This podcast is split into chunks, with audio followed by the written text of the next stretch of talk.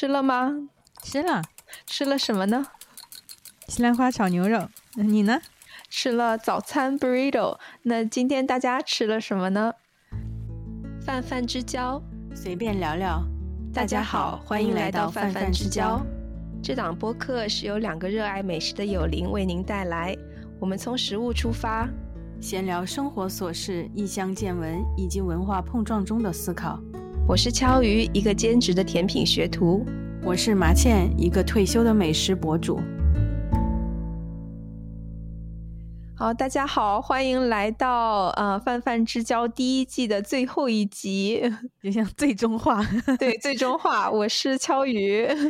我是麻茜。对，前两天还在嗯 Trader Joe 就看到了 Stolen，它又上又又上新了，所以就想到就是咱们梦开始的地方 Trader Joe 的 Stolen。对，我觉得从今以后，我只要到这个季节，一看到那个德国 切糕，我的第一反应不再说哇又到了圣诞节，而是说哎又到了我们。这个播客诞生的时间，对对，就新的一季，是的，是的。照例还是先感谢一下这个月就是在 Buy Me a Coffee 上给我们打饭的金主，分别是 Will 和纯啊。那呃，非常感谢这一年来，其实咱们开通才几个月吧，这几个月来在呃 Buy Me a Coffee 上面给我们赞助的金主，因为大家的帮助呢，我们的。年底的周边也在来漂洋过海的路上了，就非常期待跟大家去分享这个我们的周边，就是由马倩精心设计的周边，嗯，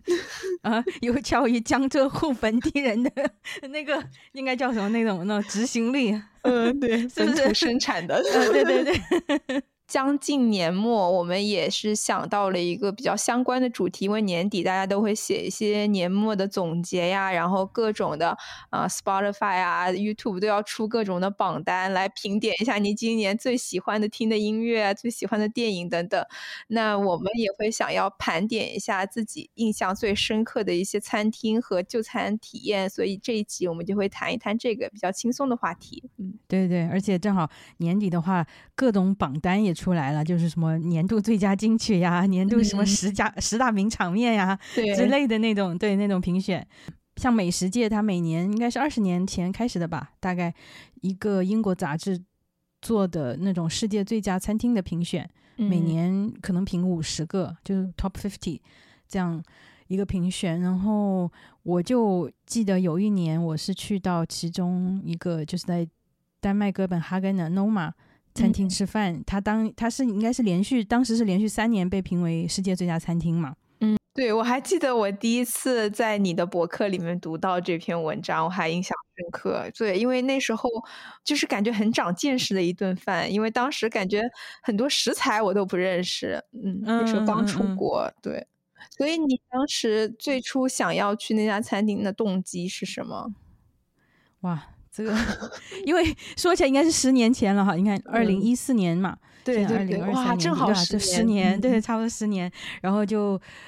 有很多原因吧，既最主要的是那时候我我想说，哎，离我们住的地方蛮近的，就开车三个小时就过去。然后，然后，然后又又又作为美食博主嘛，就觉得说，作为一个。这么多年的美食博主应该去朝圣一下所谓的世界第一的餐厅，对，就离得近，然后又成为又又是我那个愿望清单其中之一，然后又正好是赶上我生日嘛，就说嗯，就做过一个特别的生日这样，嗯，对。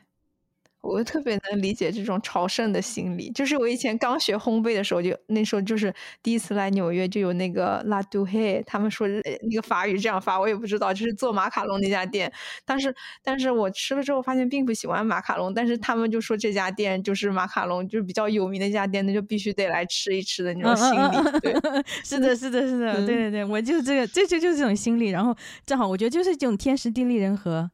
就是就促成了，如果如果这个餐厅可能如果离我有十万八千里，要坐十个小时的飞机啊什么的，我可能都不会去，就因为它很近。对，所以所以十年前那时候就是预约会很难嘛，也是要提前很久预约。要提前，对对对，半年，我记得是提前半年，因为它是开放，它开放预约也是一个就像演唱会抢票一样的那种秒秒杀，要定也是秒杀，嗯，定时是的，是的，要的要的。然后去他的那个网站上面去去订，然后我记得那时候抢到以后是半年以后的 reservation，他就给你会他会给你发一个确认函，然后就里面如果你不去的话，就是你取消还要交两百欧的那个违约金。因为它是定时嘛，就是它是固定的那个饭桌时间，客人对对对对对对，他不是说你今天来你你进来就吃，下一桌再进来那种，他就是定好的，就是定量的定时。对，嗯嗯，你想给大家就是简单介绍一下这个餐厅的，比如说菜的那种风格啊，或者是主厨的风格啊这种吗？如果你说大的时候，就说哦西餐。那西餐 就是那些摆摆盘很很精美的，然后呃，要具体要怎么说呢？应该大的范畴，我觉得它应该算西餐里面就比较前十年比较火的那种分子料理，嗯，里面的一支，但是它会比较北欧的这种，哦，对对对对，它北欧对，在它因为它主厨。在做分子料理的基础上，又加入他自己的一些 personal touch，就是他自己的一些创新。嗯，呃，他用的是本北欧本地的食材。嗯，然后大多数的食材还来源于那种去嗯采集来的，比如说去采的蘑菇呀，去海里面捞的东西啊，去呃森林里面打猎捕猎收收获的东西。嗯，就他有。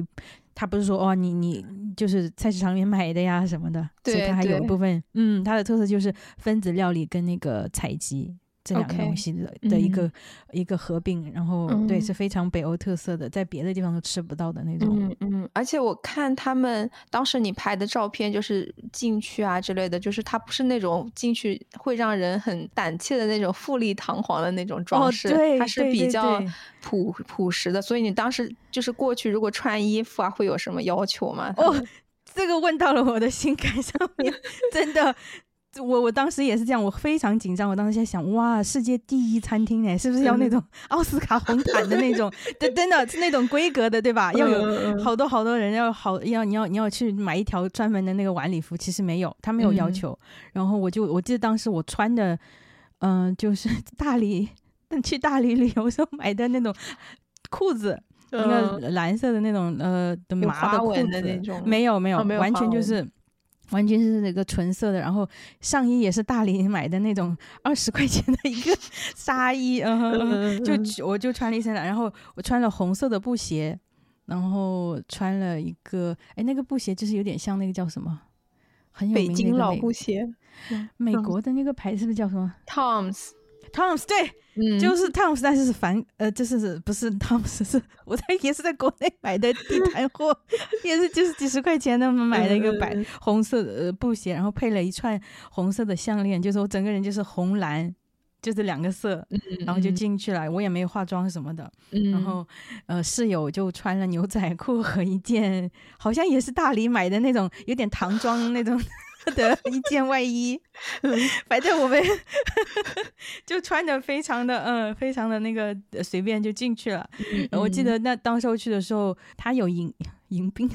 叫迎宾，他的服务生他会站在门口，就是开门迎客的时候，他站在门口进去，先先就跟你核对一下你的那个订单嘛，就是所有服务生都站在门口，对，就有点像那种国内那种海鲜大酒楼，穿的在门口，大家要那个对对对，武士气的，是是是，我就其实那个场景，我让我这种超级 I 人哈，有点。有点胆怯，我说你不要看我，不要看我，我自己进去就好的那种。但是对他，他他，而且他们穿的很好，比我还好，穿着那种很很好的衬衣，很漂亮那种非常非常浅的那种蓝色的一个衬衣，然后黑色的裤子，这样就把我们引到我们那一桌嘛，然后这样坐下来。嗯，我觉得最最让我意外的是他的他所谓的那种。招牌哈，它都没有比较大，就很小一个四个字母嘛，no 嘛，就四个字母小小的就在墙上，没有其他任何的那种。如果我在想，如果是。某一家餐厅被评为世界最佳，他恨不得挂一个牌匾，那种天下第一 之类的 那种牌匾，或者说或者各种主厨跟那个明星合影，对对，合影 前面就是对成龙也来吃过的店的那种感觉，他就完全没有，所以就给我的冲击是在于这一点，他非常低调，就低调到你几乎找不到他。嗯，然后而且他入口他不会说哇。呃，Noma 前方五百米右拐那种哈，它不会有个指示牌，完完全就是你，我就穿过居民区这样走过去，在港口一个码头一个地方，对对对对对对，就非常没没有任何人，就是 It doesn't give a fuck，就是没有，他没有把自己太太那个当回事，当回事是的，是的。对，其实我感觉这种餐厅整体风格跟主厨他个性也有关系。是的，是的，而且我去到的那那一刻，我看到主厨骑着他的自行车从后面走了。从那个他们，我我都想冲上去说你停一下，给我合个影之类的。没有，我就看着他很自然就骑个自行车就走了的那种。嗯嗯嗯。你要形容一下里面内饰吗？坐下来，他们都是那种你知道北北欧的家具也是很有名的哈，那种原木家具。嗯嗯。还还不像宜家那种，它比宜家还要更加的更加北欧，因为它的像丹麦，它椅子那种设计特别出名哈。它的丹它那个椅子的那些扶手啊，就特别圆润，然后有原木，反正所有。的一切，它都是跟那个北欧那个地方的气质很搭，嗯，然后也没有觉得很夸张那种 bling bling 的东西，然后是落地窗，直接可以看到港口，全是非常原木的那种，那种叫什么梁啊什么的，那个木头的那种叫什么？天花板上的那种梁。对对对，就反正它所有的一切的内部装修，什么最大限度的保持它原来的样子和石器，就是那种石头啊这些东西比较原始的那东西为它的装修的语言。嗯，就嗯嗯，然后那个棉麻麻的窗帘，然后对，就是没有什么让你觉得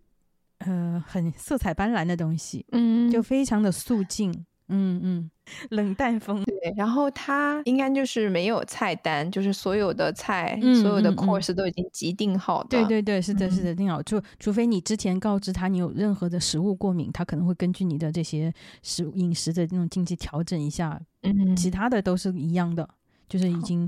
给你 set menu 那样。然后他这个 menu 也是根据季节有什么就用什么的那种，嗯，它根据当季。嗯嗯嗯嗯嗯，是的，是的，当季当地的东西。好，我们现在开始上菜嘛。它这种的上菜的顺序也是固定的，就是他已经给你这个 menu，他有他有他的想法嘛，他的思路，前菜呀。就西餐的那种吃法，就是前菜、开胃菜，然后主菜，然后到后面的那个甜点收尾，这样，嗯，配搭配酒水。我们没有选酒，因为我对酒 没有研究嘛，我也评不出好坏，所以他跟我讲那些酒，他有个专门的日本籍的侍酒师，专门来给你介绍红酒，帮准帮你弄红酒的那种，嗯嗯，非常 elegant 的一个日本人侍酒师。然后我们就选了果汁，果汁也是他自己酿的，对对，就是你听的果汁，也说，哎，你怎么用果汁来代替酒？不是不是，他的那个果汁不是说。你那个打开一个橙汁，可以现榨橙汁那样没有？它的它连果汁也是有巧思在里面的，就它的那种呃那种搭配啊什么的。像第一道我就记得是黄瓜汁搭配那个乳清蛋白，你知道吗？乳清蛋白，嗯，whey protein powder，哦哦，那个就是乳清蛋白。嗯，还有就像你过滤那个希腊酸奶，有的人自己自制希腊酸奶的时候，不是把那个酸奶让它。滤掉那个滤出来那种，那滤出来那个部分，那个就是乳清蛋白。嗯嗯，他就用那个跟黄瓜做成一个果汁。哦，这就是他的果汁其中之一。对对对，他就每一，而且他是每一道菜配哪一个果汁，他都给你配好了。嗯，然后他就一道一道的这样上一道菜，然后跟他相应的果汁也上来，然后让你。跟着两个人跟着一起吃，就是他的每一道菜，他的服务生都会非常详细的给你介绍这道菜是什么，然后是哪些食材做的，然后你大概要怎么吃，但他都会给你讲一遍。这样，他有时候是直接，我们还有有的是直接是那个后厨后厨的厨师直接他自己本人端上来的，端上来然后给你讲一下这个什么什么的。我就记得其中有一道菜是一个德国籍的一个女女生，她端上来嘛，然后那道菜正好是土豆。做的 土豆做的什么？就是一个嫩的那种新鲜土豆，然后上面放一个那种呃 cured egg yolk，应该怎么讲？就是有点像半熟的那种呃蛋黄，应该对，就应该是用盐浅渍过的那种蛋黄，有点像我们的咸鸭蛋的那种感觉，但是又没有到那个程度的，还是流体的。对对对对，就是这样一颗蛋黄坐在那个新鲜的小土豆片上面，旁边还浇了一圈那种接骨木花。就我在讲这些食材的时候，你会觉得这是这是什么一个 combination？就是对你看到眼前的时候，那些食材你之前是没有想过能这么来搭配。然后我记得那个那个服务生，他知道我们，他他一来就问我，哎，你们就是那桌来自于德国的客人吧？因为他们每一桌都知道嘛，有提前知道有哪些客人要来。然后我们说是的，那我就用德语讲，我说 OK，然后他就开始用调到德语频道介绍土豆的菜，就 全方位德德式体验 那一幕。然后我跟我我室友就憋着笑嘛，因为他一讲到那个德语那个呃土豆那个单词的时候。我们两个就憋不住，就特别想笑。嗯，对对，他就一直在讲那个菜的那些，呃，对对对，就让我们吃。所以他是做那个菜的人吗？就是介绍的人？又不一定，不一定。就是如果是他轮轮到那个呃服务生端上来的时候，对，他是有的时候是忙不过来，他就后厨的那个人就直接端上来这样。嗯，因为他一我们总共吃了二十二十多道的。菜，嗯嗯嗯，就 每一样可能就一小点哈，你看着那个分量那么小，吃得饱，但是二十道后面会对对对对对对对对，二十道吃下来，而且每一道都是对你的味蕾，这是一道冲击。我觉得那那一晚受到的冲击啊，太大了。一道菜上来，哇，给你冲，我觉得我的那个多巴胺都被冲到，冲到都分泌都没有了的那种。你。你印象里面就是现在十年后再回忆的话，你觉得就是口感上就是对你冲击最大的一道菜是？啊，肯定肯定就是那个生牛肉，那个牛肉配那个蚂蚁的那道菜。嗯 嗯，是有点 有点那种太原始。对，它就是是是一种木蚂蚁，木蚂蚁是蚂蚁的一个品种嘛？对，它就是他们自己也养的，就是在哦，主要是取它那个酸，你知道吗？就蚂蚁肚子上面的那个汁水，就蚂蚁的肚子那种大的蚂蚁，它的那个肚子里面是一种酸的味道的东西。做菜里面不是都要讲究酸吗？就是每一道菜里面都要有一个酸的 component，他就用蚂蚁来搭配那个 beef tartar 生牛肉，然后它这个牛肉也不是说全生，它是一种那种也是叫 dry aged，是就就那个干式熟化。就是有时候超市里面也会有这种比较好一点超市，它会有挂在那边的牛肉。嗯，是的，是的，就是那样的。对，它就是用那个 aged beef 来做，放在一个小小的木板上面，然后上面磕，我都不记得有没有磕一颗蛋。一般他们吃那个 beef tartar 都会配一颗生蛋黄嘛。嗯嗯。一般的吃法哈，但是好像没有那道菜，它配的就是这个木蚂蚁，然后加了一点那个 celery oil，用那个芹菜熬的那种油，还有一点点的那个海藻醋。不过我在讲这些时候，我是要看的那个图片，我才能回忆起来它具体的那个成分。但是我记得那个口感，就是说那个牛肉放到嘴里跟那个蚂蚁咬下去那一秒，那种酸和那个肉的那种软糯之间产生的一种很微妙的，在我们我因为我我想象中只要是生的，没有经过任何那种高温加工的肉的口感，应该应该会比较腥哈，比较腥，有点生那种感觉的，但是完全没有。就是说，它没有任何那种让人觉得哇，有种血腥味的感觉，没有，就觉得是一种非常软糯、软糯，然后干净，甚至你不会觉得说哇，它会塞牙呀，那个那个牛肉的脂肪啊，会不会怎么样？就你整吃下来，你会觉得很干净，它的那个口感，不知道是不是跟那个它那个醋的运用有关系，还是跟这个蚂蚁的那个酸的那个东西有有关系？反正就是说。这个菜给我那个印象，我现我现在是口中都还能回忆起那个软糯的那种感觉。就是蚂蚁这个食材本身就是对我还有点，是吧？有点 挑战性。对，但是就是我感觉云南那边本身就是有这个传统。对，好问题。因为这个事情对我来说冲击没有那么大，就因为我觉得我从小因为接触过这些，就是他会当地我们当当地也会吃昆虫类的东西嘛。其实就像东北吃蚕蛹一样的嘛，我们那边是吃那种蜂蛹。它也不是蜜蜂，反正就是一种蜂的蜂蛹，然后也会吃一些寄生在竹子里面的一种白色竹虫的那个呃一种昆虫啊。然后像泰国那边，它也会吃什么蚂蚱之类的。反正就是说，我们那边小昆虫就吃过，也是一种白色的条状的虫，我都不知道是什么，跟那个粉丝一起炸。昆虫入菜这个东西，我们有非常大的抵触，我反而觉得说很亲切。我说哇，其实别的地方人他也吃虫。嗯嗯嗯嗯。所以，所以我就记得那个那一道菜给我的印象是最深的。从口感上来说，你家属当时就是他会有抵触吗？他对我觉得，我觉得他有，但是他这种人他又不敢表达出来，又不敢表现出来，就说嗯，硬着头皮来吧。然后 吃下去会还会那种嗯嗯，就那种，你知道吧？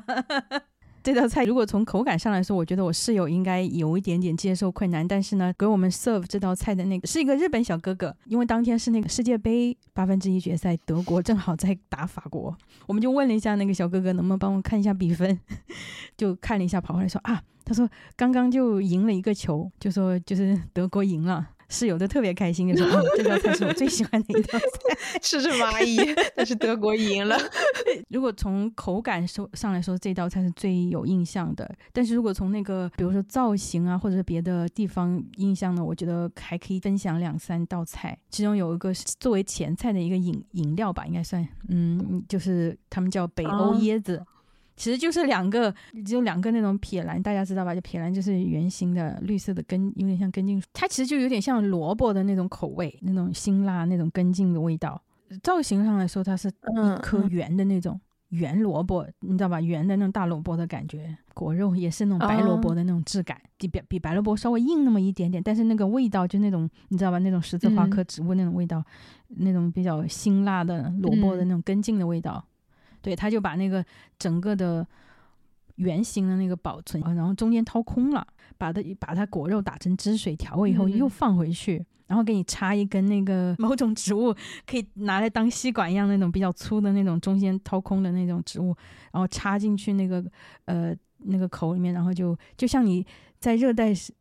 热带岛屿抱着一颗椰子在那里吸椰青的那个场景，对对，但是它换成了他们北欧本地的那个食材。它这个形式上是个椰子，但它里面是一个根茎类植物。嗯嗯，是是是，然后它它就叫取名就叫北欧椰子，就 Nordic Coconut。然后我就觉得，哇，就是那种，就它这个也就体现那个大厨的理念嘛，就在地化，都用本地的食物来 recreate 那个他想达到的那个场景。我觉得这个是从它的形式上来说，对我印象最有最有印象的一道菜。然后另外一个就是。从直接从那个视觉的呈现上来说，我最有印象的是一个，他用那个大黄，就那个 rhubarb 那种植物来做一成一朵玫瑰花。嗯，他还不说像我们中餐里面那种什么拿一颗萝卜来雕成一个 自助餐里面那种，你知道吧？雕花的那样。它是如果大家知道大黄，就有点像对，它是一个那种 fiber，就是纤维特别多的一个。对对，非常纤维特别多，而且它很宽，它它就。感觉它是横切哈，横切一片一片薄薄的片下来，然后呢浸在一个，我觉得应该是甜菜汁，用那个甜菜汁来浸过的一种呃那个大黄的薄片，然后拿个薄片慢慢的拼拼拼拼贴成一朵玫瑰花，一朵那种艳红色的玫瑰花，然后把这朵玫瑰花呢，呃整个一小朵的这样做在一小团那个法式酸奶油上面。旁边呢浇了一圈翠绿色的一圈汁水，然后那个汁水里面它用了西芹吧，应该是那个 celery leaf 和一种酸浆草吧，我们那边叫一种，呃，大家如果小时候知道玩过这种酸浆草的那个种子的时候，就知道它特别特别酸，这个叶子和那个种子的都特别酸，所以他用酸浆草和西芹的叶子打成一个很浓的一个翠绿色的，像像翡翠绿那么绿的一个汁浇在旁边一圈。就它很小，就整个食物很小，但它放在一个非常大的一个碗，然后就拖着这么一小朵这个花哈。然后就这样放到你面前，所以就你会觉得说，干嘛费那么大劲？不就是一个黄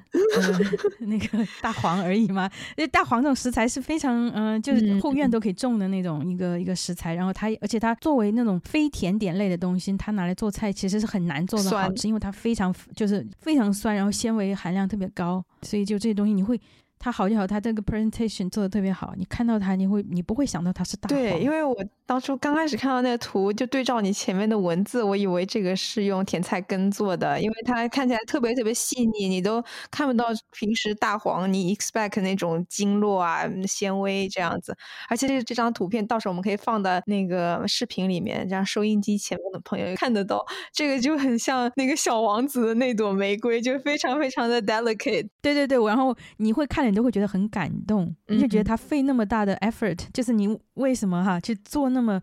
做出这么一朵花，而且大家看那个花不是说两三瓣，它是很多很多花瓣就是如果这个花瓣如果是它用甜菜根或者是芒果，你知道吧？就大家很容易对芒果就经常芒果或者 avocado 那个 avocado toast 上面那个你都很容易就可以可以完成一一朵玫瑰，但是你要用大黄就炫来做这朵玫瑰，嗯嗯，而且它是颜色上也很接近那个玫瑰的颜色。对，我觉得这个是非常能达到的点，因为大黄它本身是。应该是偏那种淡淡的绿色、黄色那种，对黄绿，嗯嗯嗯嗯，是的，是的，它不是跟它跟那个红色一点关系都没有，对它的红也不会那么那个炙热的这种红，对，是是是，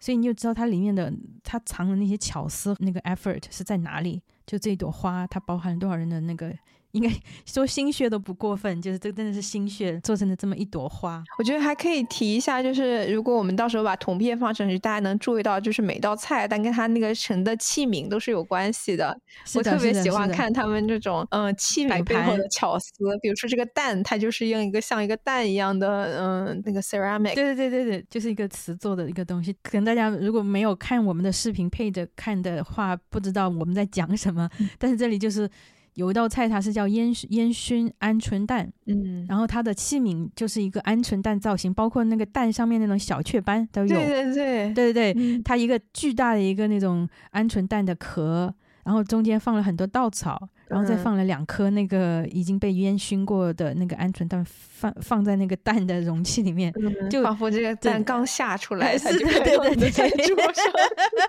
是的，是的，是的，所有它的这些 presentation 都做的特别特别好。让你觉得你吃的不单单是一个食物，而是一个整体的一个艺术品，就是你在消费一个艺术品的感觉。所以他们器皿也是有，就是自己，对对对对，是的，是的，自己去定啊，自己去去有专门的那种设计师来做的。嗯，他不会说去买那种已经，比如说哦，去店里买一批那种 景德镇陶瓷，他都是专门的，而且跟跟这个这个呃这个菜本身它要有一个关系。那用餐完毕之后，我们就是吃完之后还有什么活动呢？我不知道是不是固定活动哈，但是好像它是可以，你可以参观它的后厨，嗯，就像一个 tour 一样的，好像他每一个实习生，他安排给你一个任务，说你带这一桌哈三号桌去参观一下，嗯嗯，大家轮着来这样吗？但是不是大家都是同时吃完的吗？可能前前后后，比如嗯，还是会有一点入场时间的区别，嗯是是是。那个小哥就带我们，他去其实哪个国家忘了，他他说他是加勒比，加勒比那边来的那种小哥，嗯哼，带我们去参观，然后我就我就去就看到了他后厨，包括他正在准备的那些，嗯，后厨的那些各种各样的，你知道，厨房专业厨房他都是用那种盒子哈，上面写的胶布上面贴的写的那个名字啊什么的，哇，就一墙的都是那种各种各样的食材吗？啊，是的，配菜配菜，对，然后还有看到。嗯，那个他们的那种白板上面写的各种各样的，你就感觉是是是是在拍一部电影之前要讲那种 storyboard，还有脚本，还有 脚本是就是所有的人都在 brainstorming，就各种各样的，他是在做一个创意的东西，就是哪一种跟哪一种在搭配啊，还有他们有在做自己的那种 fermentation lab，嗯，发酵实验，他们经常做很多，对，就是其实 Noma 的另外一个特点，我还忘了说，就是他他做很多的发酵类的那种 experiment。就是哪种东西如果发酵以后会产生新的东西啊什么的，有很多发酵的东西，对。然后，呃，他就有个他们的 lab，然后正在那个那时候我去的那一年，那个 lab 正在呃呃装修吧，那个其中一个大厨正在刷那个油漆。我就看到他那种，你知道，你知道后厨的标配就是呃都是纹身嘛，穿着 Birkenstock 超有型，那北欧那个那那种的对型男，然后就在刷油漆，开着收音机听歌，然后就在刷油漆，哇，就觉得特别，我就想，我说我想来这里工作。对，我觉得后厨就是一个很。神奇的地方，因为你就是看他们收拾的井井有条，然后所有东西都是在非常好拿取的地方，这种就非常满足我的这种收纳的感。我也是，我也是，而且我还去看他们用什么锅嘛，用什么锅，用什么，然后我就想，哎呀，来看一下他们有没有同款，有没有同款。我就去看，其实他们用的就是很一般的，有那个不锈钢的锅，也有不粘锅，他们也用不粘锅，然后他们是也没有明火的灶台。就是那个那种电炉的，就是家就像我们家里面那种电磁炉、电炉的那种平的那种，呃，对，没有那种大火，想象中哈那种有有明火的什么厨房，他们的厨房对你就觉得很有序整洁，但是又充满创造力的一个地方。嗯，大家都还在各司其职，每个人都在擦擦擦、洗洗洗的那种感觉，就没有人闲着。厨房里就不停的要擦擦擦、洗洗洗。对对对对对，就是对对就 clean as you go 的那种感觉，对，特特别爽，就那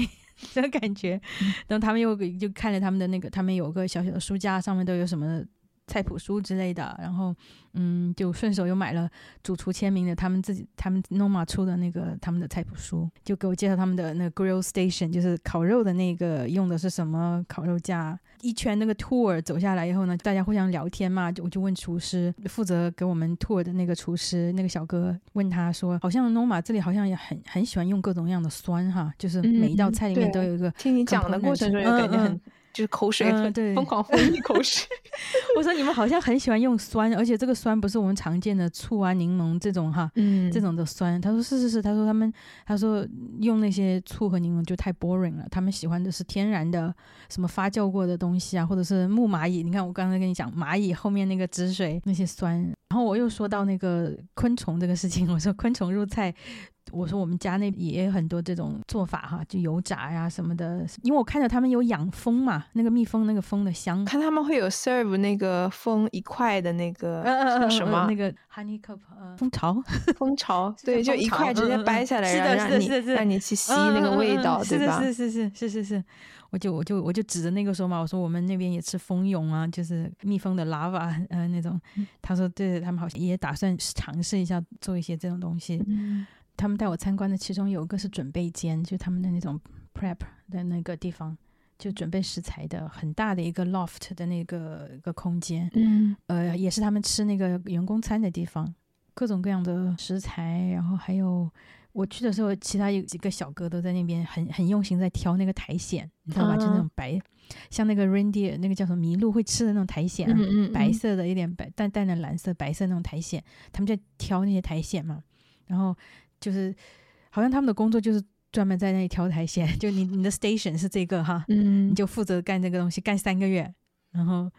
然后才才能 move on 到下一个 station 这样。其实是非常典型的法式后厨的那种呃等级在那里分。我记得那个小哥，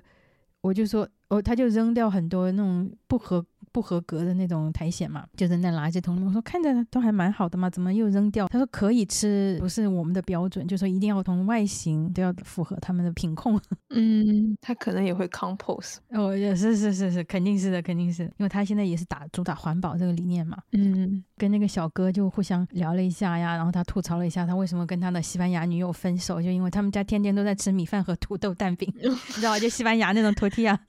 土豆蛋饼，嗯嗯嗯，他就说他。太 boring 了，他说 就吹了，是好特别的分手方式。是啊，我说我说我家德国人天天吃面包，我都没跟他分手。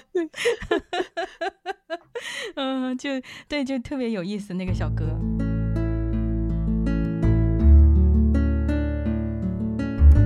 起来，我这个经历是就是除了除了那种吃饭，还有去后厨参观，然后又是当年的世界第一的参观，好像这个这个经验是好像一生仅此一次的一种体验吧。嗯，对，因为像他们现在也会去其他国家，就是那种巡回的，就是办三个月，在当地办三个月才才那种 pop up 的那种感觉，对对对对。但是也也会有人就是真的像追星一样，就是。跨过半个地球去吃的那种，嗯，但是可以理解，因为它那个东西它用的是本地食材嘛，你在别的地方是吃不到的。而且你会要看 Noma 的边界在哪里，就它的那个创新对饮食这个整体 环境的改造。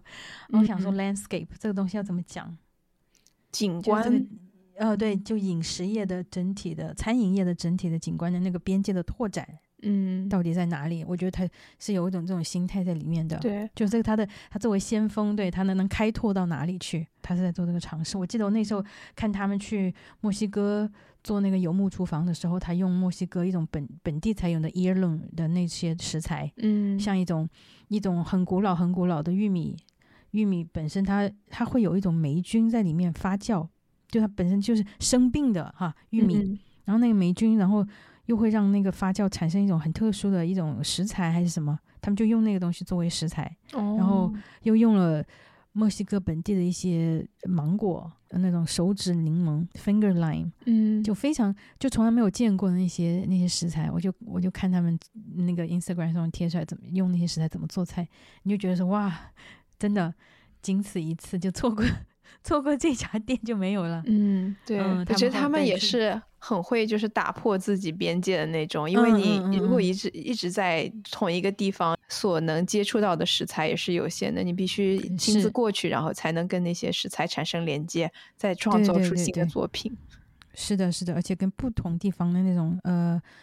那种他们的饮食的一些饮食方法上的一些结合。嗯。嗯嗯，像日本，他们也去那个京都开过，京都还是还是东京，反正嗯嗯，去京都去开那个他们的游牧厨房的时候也是这样，会用当地的一些手法来做。我记得那个像那个日本那种蛋黄拌饭的那个料理，那叫什么？温泉蛋吗？啊，对对，你知道吧？就生的蛋黄，他们会磕一个蛋黄在米饭上面嘛。嗯，对，他们好像也是用那个方法，但是又加了自己的一个东西，一个 twist 在里面。你用那个东西来做一道菜，嗯，就用很多。对我印象很深刻，我昨天还看了一下他们在京东，呃，京都的 就有一个，呃，暂时就有一个海带，各种各式海带的沙布沙布，是很特别，就每个种，嗯，烫个两三秒，然后你就在他们的一个绿色的 sauce 里面蘸一下吃，对，是是特别，嗯，对对对，嗯哼嗯哼，好。那接下来我就讲一讲我的这个 中西部印象比较深刻的餐厅。对我，我比较可能高中毕业的时候，那时候世博会就去过一次米其林，那是我第一次就是米其林的尝试。但是我现在除了就是跟朋友、高中朋友坐在一起，然后感叹那个小餐包有多好吃以外，我什么都不记得了，所以只能呃讲一讲就近的吧。我在中西部，我最喜欢那家餐厅就是一家，他是主厨，也是经受过这种呃西餐训练，但是他主要是做马来西亚菜。他是二零二零年初还在疫情的那会儿，他开了一家新餐厅，然后就我就跟朋友第一次去吃，然后吃完之后就是非常。家常，但是吃完很舒服、干净的那种海南鸡跟烤鸭。然后当时回家，我就记得写了那个 Google review，因为在中西部，你就很怕这种好吃的餐厅开不下去，你就会赶紧给他写过那种 五星好评。然后当时我还记得那个主厨就有跟我互动，他就说啊，欢迎你下次再来什么什么的，就是在评论里面。那时候就印象很好，相当于疫情期间，我就记得我们经常去那家，就是买他们的海南鸡跟烤鸭。然后还有其他，还有 barbecue pork 啊之类的，都是做的非常清爽的一些 rotisserie 烤的这种东西。印象里面很多疫情的周五下午，就是买了他们家的菜，然后外带，然后在公园里面吃，记录了我很多疫情中的回忆吧。嗯嗯嗯，当时结婚的时候就想到一定要去支持他们家哦。然后二一年的时候，我们当时结婚的时候就在他们家吃了饭。而且也是疫情期间，对，也是疫情末尾了那会儿。我印象比较深刻的两道菜就是他用做了一个 Peking duck，但是他没有用那个嗯春卷皮，他用的是很很薄很薄的那个蛋皮 egg cream，然后整个吃起来就是嗯完全不会发干，就是很嫩很嫩的蛋皮包着。完全不会腻的鸭肉，然后一点点甜面酱，然后一点点时蔬，这样就特别好吃。嗯，哇！还有一个我印象比较深刻，就是居然是一个炒米粉，是一个新州炒米粉。为什么当时吃的时候就感觉好像温州的米炒呃那个炒炒粉干？对，因为它料加的很多，然后又是锅气有炒出那种稍微焦黄的那个米粉，所以当时就感觉嗯有吃到家乡菜的那种氛围。你们婚礼的话有没有什么特别的菜式？还是说就是吃平时的那些你喜欢的？当时就选了比较多海鲜，因为他们店本来就是海鲜做的不是很多，但是我感觉就是温州人作为结婚一定要多吃点海 鲜。当时就做了一个，就有点类似像松鼠桂鱼，但是它调料就比较东南亚的那种汁儿浇上去。对，然后还有一个就是嗯咸蛋黄炒龙虾，那个也很好吃。对。对，当时就是没有吃完，然后他们就一包包帮我们打包好，然后回家还吃了好几天，剩下的都很好吃。算是疫情期间很美好的回忆。对，因为疫情就是出去吃的机会少了，就那顿，所以印象特别深刻。相当于我们当时切蛋糕，然后像后面的后厨也会跟他们都一起吃。然后我们当时在餐厅里的照片，那时候摄影师也没有来餐厅，所以在餐厅里的照片都是后厨的那个阿姨啊，嗯，小哥帮我们拍的。对，哇，哎，这这真的是有家人的感觉哈，就就到分分蛋糕都大家一起吃，哇，而且在疫情期间，我觉得这种那个隐喻很大哎，就是说就是感觉大家都是一家人哈，大家都在这个这这种特殊时刻，但是大家又彼此又连接，对，然后彼此祝福，嗯嗯嗯，哇，好感动，而且就是在一个亚裔的餐厅里面，在中西部，你真的会是会有这种家人的感觉，嗯，相当于到时候就是。嗯，后面到了我快搬家前，我也是有特地就是去带了蛋糕店自己做的蛋糕，就是跟他道别这样子，因为就是，嗯，感觉是娘家人的那种感觉，对对，就是，嗯嗯嗯，我一个人就是永远想不到要吃什么时候，我第一反应永远就是吃他们家，他们只要是就是时令出什么我就吃什么那种，就有点像你的食堂的那种感觉哈，对。后面还有一次，就是比较机缘巧合的，厨师也做的比较成功。后面就有那个呃，美国这个 Food Network 的 Guy Ferry，他们就来拍节目。对，然后我还被可能临时没有人，老板还找我当那个人肉 背景墙，那个也是比较有趣的经历，就是发现电视上什么都是假的，就是后面的顾客都是临时叫来，虽然他们平时生意也很好，但是像拍摄那天是专门找一天他不开的那天，然后专门后面有假的背景的那个顾客，然后。专门主持人过来采访，然后当时就特别假。Guy Ferry 他比较 signature，他是会开一个红色的跑车到那个，然后那天我就去之前就发现那个车已经停在门口，外面罩子罩着，就比较低调一点。然后等开 拍的时候，我就主持人就会假装自己从那个 红色跑车里面走下来，他其实已经跟 我们在旁边的休息室很久了。哇，体体验了一把横漂啊，横店群演，对对，就是群演。当时还，嗯，他们还会提前就是半小时就教我们当人肉背景的演技。哇哦，这个都要都要 rehearse，就是那个排演。对，因为就怕我们看到这个呃那个，他好像也是个明星主厨吧，但是我也没怎么关注，只是大概知道这个人。嗯，就是怕我们他一从店里面店门口走进来，就是说人肉背景，不要就盯着那个主持人一直看，因为 其实你的计划也会看起来很尴尬。哦，现场那个刘刘天池老师给你 表演教学，嗯，你要体验拍。对，幕后人员就说：“你们就专注吃你们的饭就对对对，体验拍。对对，然后他当时还分享了一下这个节目的就是背后一些。内幕就是有时候有些餐厅可能就叫不到这么多顾客，所以那个剧组人员也要上 上对充当那个背后的顾客。幕后人员就说：“以后你要是在电视上看到我在背后吃饭，那就说明那家店不咋地。” 嗯嗯，哎，这种有点像，那个也是有点像那种网红店买人去排队，你知道吧？就是那种让人去排队，造成一种哇，我们家 对对对一票难求的那种感觉，都是套路。对，所以大家不要太相信这种美国对对对 network 上节目。那这家真的真的可以，这家是真的好吃。当时那个电视终于上映的时候，那时候我已经不在那辛辛那提了，所以我那个老板当时还给我发短信说，那天就是所有参演人员，我们那天晚上都会在他餐厅里面，大家边吃边看直播，这样子就很有一个小家庭的感觉。嗯，就还可以录个 reaction。就是 可以录到一个 reaction。对 那家店，我觉得真的就是串联起了很多，就是中西部这些亚裔的群体。因为当时我们当时去录，就有嗯马来西亚，然后有广东，然后有这样中中国人，应该说泛华裔，华裔的应该这样说，华语华语那种。对，这这家店感觉就是。嗯，穿插就是连接起了我在疫情在辛辛那提的很多回忆吧，就是很多人生重要的节点，然后我们想庆祝一下，每次都会去那边。对对对，而且有时候这种关于食物的这种回忆，呃，印象深刻，并不并不仅仅于来源于那个食物的味道，有而且甚至有时候跟食物都没有关系。对，更多是人一些一些小的小的 gesture，就是比如说他们家有烤鸭，他每次剩下的那个鸭翅膀，他就卤好，然后每次就会给我带一袋回去。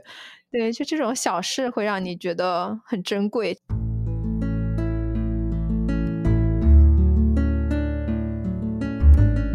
食物的体验，除了食物本身的味道给你留下的印象，我觉得还有一点是来自于像你讲，就跟这个，比如说跟你。做菜的这个人跟他产生的一种情感的连接啊，或者说跟周围的一切，包括当时的那些氛围啊，发生的事情啊，还有当时你本人自己处在一个什么状态之下的那种感觉，我觉得很多影视剧都用这个东西来做一个一个串联哈。像那个《浪漫速成班》里的那个老师，他不就是就是就去他们家吃那个小菜，喝那个汤，给他免费吃，嗯，因为这个是他在最低谷的时候吃到的饭的那个味道。是的，是的，是，就像朱元璋当年不是传说他落魄的时候，对的乞丐的时候被一个老婆婆救起来，给他给他就吃了一碗烂白菜叶做的那种汤吧。后来他当了皇帝，就让他的御厨复刻这个什么呃翡翠白玉汤，其实就大白菜汤，翡翠白玉汤。对，那个那个工，对那个厨师，他怎么都。复刻不出来朱元璋想要的那个味道。其实当时使者的心情已经变了。是是是是，对对对。你说大白菜不是对吧？不 是大白菜，其实是他的心态。我觉得是这个有这个关系的。我和我室友，我们我们两个互相彼此评选，说你你说一说我们两个旅途中吃过最有印象、印象最深的一道菜的时候，我们两个都会异口同声都会说到，在有一次在西班牙旅行的时候吃到了一个羊肉羊肉堡吧，应该叫，就是对羊肉堡，就是 广式，呃，哎就我们那时候在那个格拉纳达老城去去那个皇宫去看了一圈摩尔人的皇宫，就是那种呃。阿拉伯风情的那种建筑，看我看完以后就走在小巷子里面，然后你知道，我西班牙人吃晚饭是很晚的，就八九点才会开开门，慢慢的开门才开始吃，然后所以我们那时候走了一天很饿嘛，很累，就随便就走到一个小巷子里面，看着一家那种都没有人，就走进去嘛，就坐下来随便的挑。那个老爷爷，他是一个老爷爷的店，嗯，真的，他也不会讲英语，然后我们就在这比比划划，就给我们那个菜单，然后看了半天，就猜一下大概的单词，知道一下是什么。看到一个是那个塔吉锅做的一个羊肉的炖的东西，我们说，哎，那就点这个吧。然后就就坐在了他们家户外户外的一个小桌子，很很窄的一个小桌子上面，就等着那个老爷爷给我们端那个那个塔吉锅上来。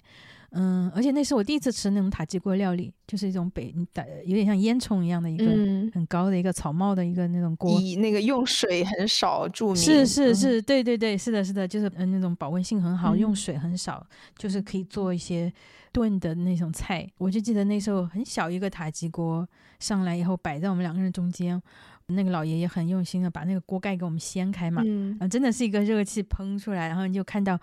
很很很很干净、很简很简单的一道菜，就是几几块羊肉做在那个 couscous 那种小米，还有一点鹰嘴豆，嗯，鹰嘴豆 couscous，然后就有一些细细的调料和香料，你就觉得很清爽。那个羊肉是白色的。他没有说像那种咖喱羊肉啊，或者是那种红烧羊肉裹满酱就是很清那种。哦，对对对，他没有裹满酱，就很清淡的一道菜。然后就我当时还咯噔一下，我说嗯，因为吃过很多西班牙海鲜饭，你知道吗？海鲜饭那种黄黄黄的那种，呃，你就会觉得说，哎呀，这个饭会不会有点寡淡哈？从那个视觉上来看，会不会有点寡淡，味道不够？但是你我吃下去第一勺我就觉得一点都不寡淡，它。调味调的特别到位，而且那个羊肉很嫩，嗯，然后而且我不知道他是羊肉是提前做好还是没做好，嗯，还是说就是直接和小米一起煮的，还是怎么样的？就是有有时候你去到那种景点吃饭，你知道他是提前做好，然后给你，你知道吧？给你放到一个呃热 一热放到一个容器里面，但是那个锅我觉得看到它那个。就像煲仔饭的感觉嘛，对，是一起焖好的，对，嗯嗯嗯，是的，是一起焖好的，一连着那个锅一起端上来，所以我在想，它肯定是现做的。我们吃的时候，呃，旁边小巷子对面那个墙上伸出来一个石榴树的枝，然后被石榴 成熟的石榴压满枝头。那时候正好是秋天嘛，十月份就是石榴成熟的季节。那个石榴有的是已经裂开了掉在地上，然后树枝上挂着的就是红色的那种，好有画面感。是的，是的，就而且是那个墙是白色的那种墙嘛，纯白色的那种墙，然后石榴是红色的挂在上面，特别特别感，而且是那种老老城的那种石板路啊，又是在一个街边呃巷子里的一个小小餐馆，然后我们吃的时候又看到石榴树。然后想一想，这里是当年摩尔人的首都哈都，然后你会觉得好多的记忆，嗯，就是这个历史的东西在这里，在这一刻融汇在一起，就那个氛围。然后旁边走过来一个当地那小哥，对着那个二楼那种西班牙那种阳台，你知道，就直接一个阳台，他就对着那个阳台吼了两句，可能是叫某个人的名字吧。然后阳台上面出来一个姑娘，探出头来，然后给他扔了一个衣服，还是一个扔了一个什么东西给他，然后他就接住了，然后巴拉巴拉讲了两句话，然后街灯啊，就在那种老式那种街灯哈。就在那个墙上面嘛，你就觉得那一幕又又像是那穿越到罗密欧朱丽叶那种年代，要去私奔之前，在阳台上面对，呃，两个年轻男女的对话。哎呀，反正就是整体的那一幕构成了我对那个旅程对一个食物的整体的一个回忆。有时候就是你的记忆并不是依托在这一道菜上面，而是就是整体周围所有感知到的这种东西。嗯，是的，是的，就我，我和我室友都同时票选，我们两个票选最高的就是这这顿饭，嗯，就是那个塔吉锅娘肉。我也有我家属，他印象最深那顿饭，然后他说的是。在匹兹堡，我们最常去的一家 Chinese buffet，他说那一家的 General Sauce Chicken 是全美他吃过最好吃的。Oh my god！对那家之所以那么喜欢，也是因为跟那个老板娘也是个嗯广东阿姨，特别特别热情的一个广东阿姨，就是。真的像是像对孩子一样对我们，对，所以也是因为那个也印象特别深刻。但是我觉得我家属可能主要还是因为他的那一口左宗鸡，哎，是真的好吃吗？是真的，对他觉得全美他吃过的左宗鸡没有那家能超越匹兹堡的那个金阁啊！大家如果还开着的话，可以 去光顾。像你说到你家属对一个一个 buffet，而且是一个自助餐形式的那个左宗鸡，没有，他就是自助餐也有左宗鸡，然后你可以单点，但是他能吃出那个单点跟自助的区别，他觉得单点的比 自助的左宗鸡要好吃。对对，你看在他心目中，就世界最好吃的就是那道菜，其实就跟那种无关，就是这种评所谓的那种评选什么最佳餐厅啊，我觉得跟你个人最喜欢的食物，或者是你自己心目中最喜欢的餐厅都是无关的。这个评选只是一种，就像诺贝尔文学奖或者是 奥斯卡最佳影片这种，我觉得它有还是带着 白人中心主义的那种事情，而且口味这个就更加更加主观了。呃，是啊，是啊，是啊，超主观。然后就没有什么客观标准可以言，就而且他的他所参照的样本量是来自于哪里，对吧？然后，嗯，你真的吃过世界上每一家餐厅了吗？你才评选出世界最佳五十？他这个这个量是在哪？就像那种米其林之前那种米其林那个 guide 美食指南也是法国人写的，嗯，为了卖轮胎 对，在他们尝试用餐厅就是指南。卖轮胎的时候，可能在中国这个汽车还没到这种家家普及的状态。对，然后你看，像那个最佳餐厅这个评选是英国的杂志，嗯嗯，它有多少权威性在里面？英国，英国天天被吐槽 的一个国家，你自己的 fish，你的 fish and chips 都都对对对，你还来对评选世界最佳餐厅，所以就是说里面这种嗯文无第一嘛，人家说的就是这些东西完全是非常主观的，你没有什么客观标准，然后就。有时候也也有时候觉得挺冤的，就是觉得像中餐，我们我们印象中的中餐，呃，作为一个整体的概念，它没有还是没有被所谓的西方的那种接受，嗯，它还是对还是对中餐还是一种非常呃大非常 cheap 非常 generous generous 对对对酸甜汁对这些东西。就像我们我们第一期就讲过这个，对对对，圆满了，又轮回到了第一期的主题，闭环。是的，是的，有的时候就就感觉跟跟这种评选，你跟他不站在一个同一个话语的那个一个对话的语境下面。嗯，当你的标准都无法去衡量我们这种不同的菜系的时候，那这个标准是不是还是一个值得被信赖的，或者是大家都可以接受的一个标准呢？这个是一方面，但是另外一方面呢，就他评选出来的餐厅为什么能能拿下所谓的最佳？你去看一下那些最佳餐厅是哪一些，他们又是做哪一哪一派的料理的时候，或者他们为什么得到第一的这个头衔？你你学，其实你去你受到的那个震撼，并不来源于它这个食物本身的味道，嗯，是来源于他对这个饮餐饮这个东西。的一种，甚至是一种行业性的一种规范的突破，嗯，就它已经改变了整个餐饮的一个概念，嗯，我不不知道合不合适这样类比，就是说，就像你看惯了那种香奈儿和什么呃 Valentino 的 T 台，突然出现了三本药司，嗯。嗯嗯，就是它打破了一种工业的规范和格局，对，就像。以前就是突然出现一个新的画派一样。就对对对，就是感觉上像那种中中世纪那种宗教化，然后突然出现了毕加索，嗯嗯，是吧？嗯，对我我觉得是有点这种感觉的，让你眼前一亮，是一种先锋的实验性的，从来没有见过的一种东西。我觉得它带来的震撼是在于此，而且大家对于烹饪这个东西的的那个看法，都会觉得说它不是，它不属于任何一个艺术门类，它不属于在传统的那种什么九大艺术门类之中其中的任何一个。然后，但是他已经做到了。我觉得像这些世界最佳餐厅，他做的这些事情，他已经可以达到了一个独立成为一个艺术品，对一个艺术品类的一个程度。比如说像你说，如果做分子料理，他从工业这个规范上面已经。把这个餐饮推向了下一个 level，再从它的摆盘哈设计啊，然后整体的就餐的氛围啊，还有它甚至说远一点，这个全球化，因为食物就是最大的 politic，就是它有跟这个 politic 的联系啊。我觉得这些东西它都有影响，它并不单单只是一个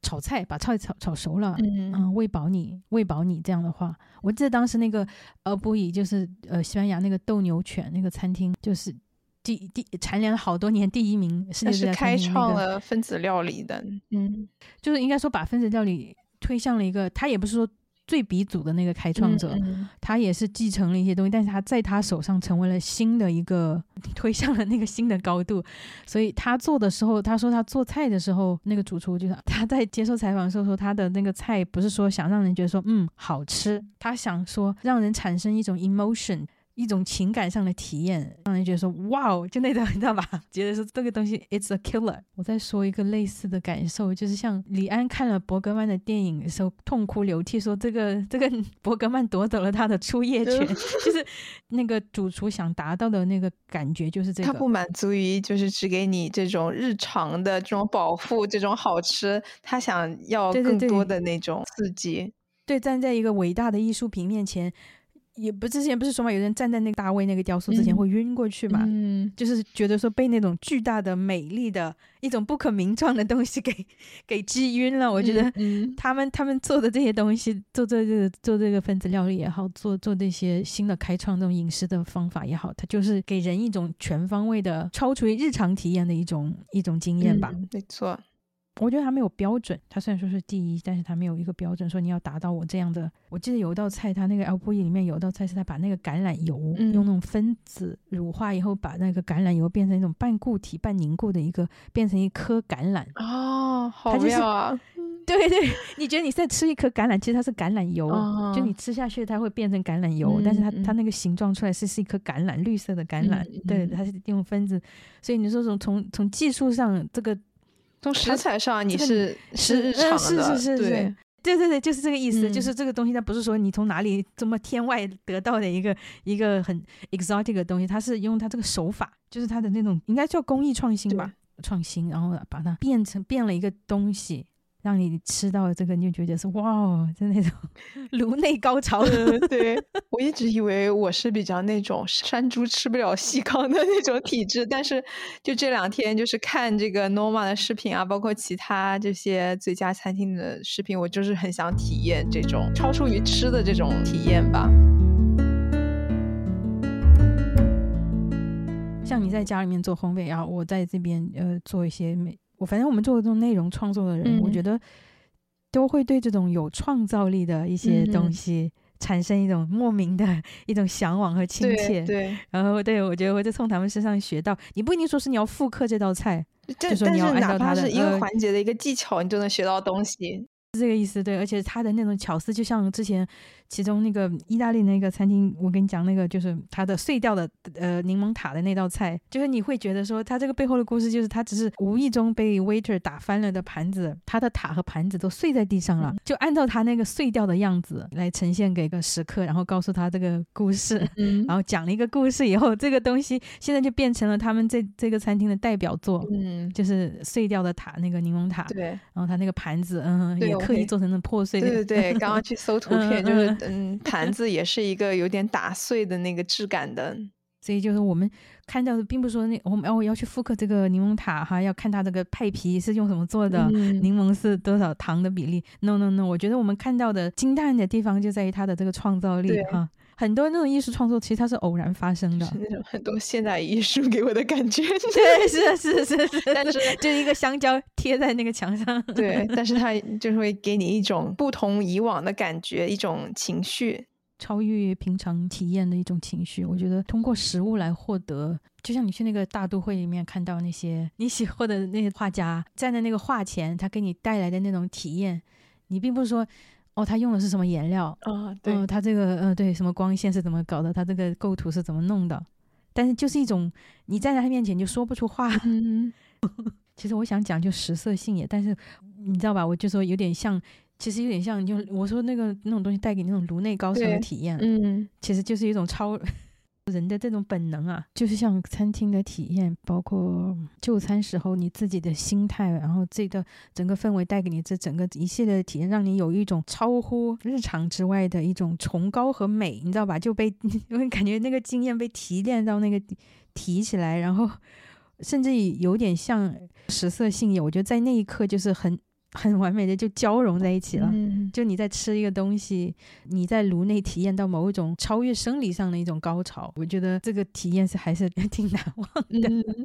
包括那次我去吃那个 Noma 那那一餐，为什么我记忆印象有点深刻？是因为除了那天是我生日之外，我得到了一个专属的生日小蛋糕，Noma 出品的专专属小蛋糕之外，还有就是我旁边坐的那一桌是奥斯卡影后和她的导演丈夫是谁？那个 Julian Moore，嗯，他走进来，因为他我是背对着他坐，他坐在我旁边这桌嘛，我是发现他是背对的，然后我就好似感觉到一小阵骚动，因为就是那个 Norma 里面好像也没有很多人在吃饭，不超过十桌吧，我觉得。我室友看了我一眼，然后好像悄悄的跟我说：“哎，认不认识他？”就我我说谁，然后他就。他也不好意思就大张旗，因为大家都很安静，那个餐馆就很安静，大家不好意思说啊，你谁谁来？我就 我就我就用我的余光，这样就就就因为我在拍照嘛，我每一道菜上来我都要拍一下照，我就用我的余光就这样子稍微瞟了一眼。我说哇，因为朱连墨他很有意特色嘛，他头头发还有他那个长相都蛮有特色的，我就我就说啊，我就心里面想，我说 我又不好意思念出他的名字哈，我就跟我室友 我我说我知道，然后。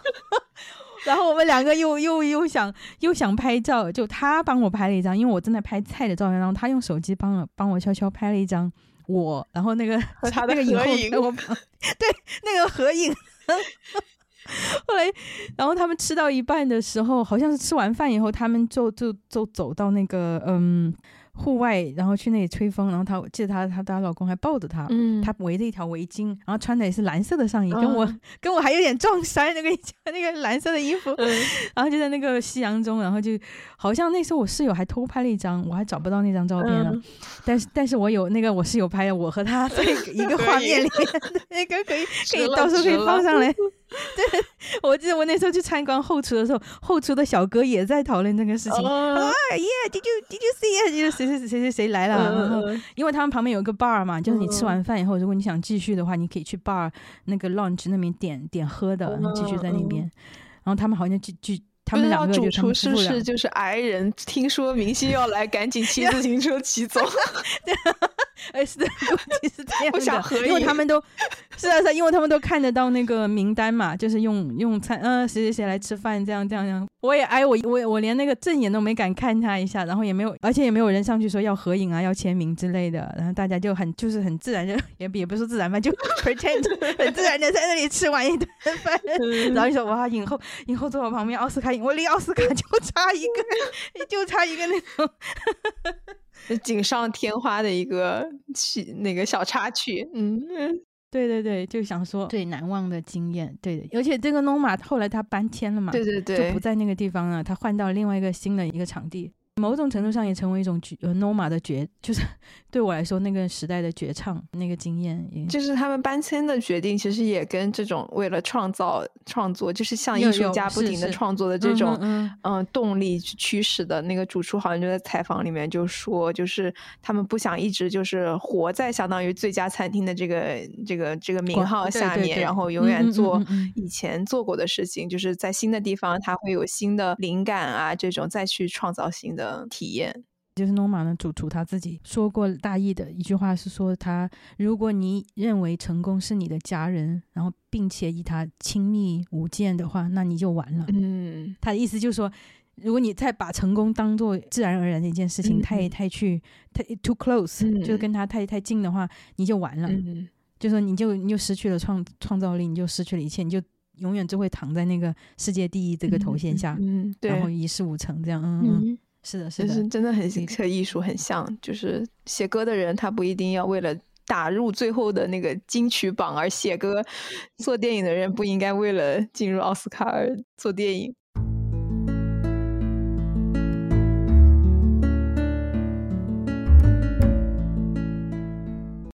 大家也可以分享一些你印象很深刻的就餐的体验。嗯嗯嗯嗯，好哇，第一季节。这个就是，嗯，这个就是我们《泛泛之交》第一季的最后一集哦。现在还记得去年的这个圣诞冬天。我们在用着两个借来的话筒，做出了第一期 《泛泛之交》。我们在家里录背景音，做片头。对对对。然后我记得那时候做第一期剪辑的时候，我正好就是在一个那种所谓的度假的屋，在酒店里面待了两天，没有出去，就室友带着小孩亲手做出来的。对 对，那时候比较土法炼钢，我们一贯的风格，就一张一张图的做，然后剪了以后，我就。吃了两顿吹的酒的那个微波炉的那个面条，我都没有参与。小孩他们去吃那个自助餐，酒店的自助餐，我就自己买了两盒那个，七个小时不间断的就就把那个呃对视频啊、图片啊，还有这些东西都做出来，然后就赶在了元旦的那天上线。而且我们当时决定录的时候，离那个上线日期好像我们当时五六天好像就做 出了那个第一期节目。从那个对对对，就是从两个人有这个意向开始要做，然后。从 logo 啊到一切一切的发展的非常快，嗯，对对，就两个人就互相 就这样，蹭蹭蹭就对，就做出来了一个，但是比较不确定哈，比较胆比较稚嫩的那个成果。是的，是的，对对对，因为我们也不是，我们从来没有以音频这种形式，可能可能敲鱼之前有做过那个学校电台。嗯，对对，但是那时候是多搞的，啊啊，就是有这种用声音作为一个呃交流媒介的一个东西。像我的话，一一直都是以文字和图片还有视频都，但是视频也没有不说话的，不说话的，对对对，都没有以这种形式给大家见面。所以我们就觉得说，再把自己的另外一个维度哈，除了声，除了影像文字，再把自己的声音这个维度也向大家打开，然后给大家交流。嗯，一年哇，好快呀！对，特别感谢所有每个收听的朋友，然后我也特别感谢马天，因为我觉得，嗯，我要哭了，就是在这种琐碎的生活日常之中，我觉得这个是。就能让人抓住一些不一样的东西，真的哭了。嗯，我觉得我就是这一年都因为《泛泛之道》存在这十二集，觉得这一年都变得具体很多。嗯嗯，对对对，而且也通过这个认识了很多朋友。就是大家虽然说我们是说所谓的聊食物哈，但是聊聊聊聊到最后都是聊我们自己各自的人生啊。然后。今天今天搞得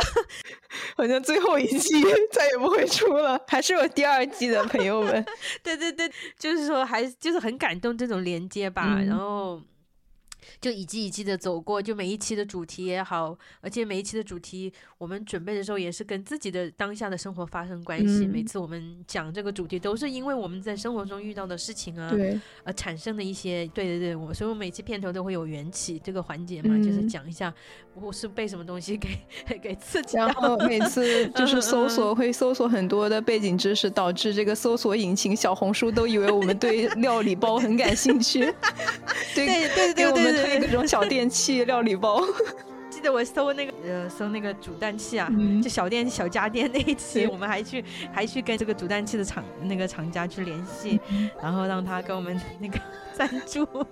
对对，我们两个 I 人也也打破了很多这对自己的那些嗯界限什么的，也一点点的见证了彼此生。因为我们录的时候，向乔宇还去过不同的地方，在。他在去了孔刘故乡，对孔刘的老家。对，我们就各自在彼此，好像就是以播客为节点，就是可以参照这一年的我们都去了哪些地方，然后再吃了什么东西，呃，经历了什么，对，在思考，在教东西一些东西。虽然我们这个 logo 当时选的这个粉红色，虽然是借鉴了那个 那个布达佩斯大饭店 West Anderson 的，对，版权费结一下的的配色，但是好像我们。我们这一年讲了好多主题，都是跟女性话题相关的，就我们真真切切日常中会想发出的声音。是的，是的，是的。虽然说以粉红作为女性的代表，这个并不是说非常 stereotype，嗯，但是好像我们冥冥当中、无意中的哈，嗯就把这个档这档播客从从一个讲食物的，然后穿插了我们各自作为女性的一些生对生命的体验呀，嗯，我们的一些观察和思考，然后好像也连接到了一些听众。应该都是女性，我觉得我们听我们播客九十七应该都是 应该都是女嗯，看到了他们的一些留言呀，听的时候拳头也紧了呀，或者说看到，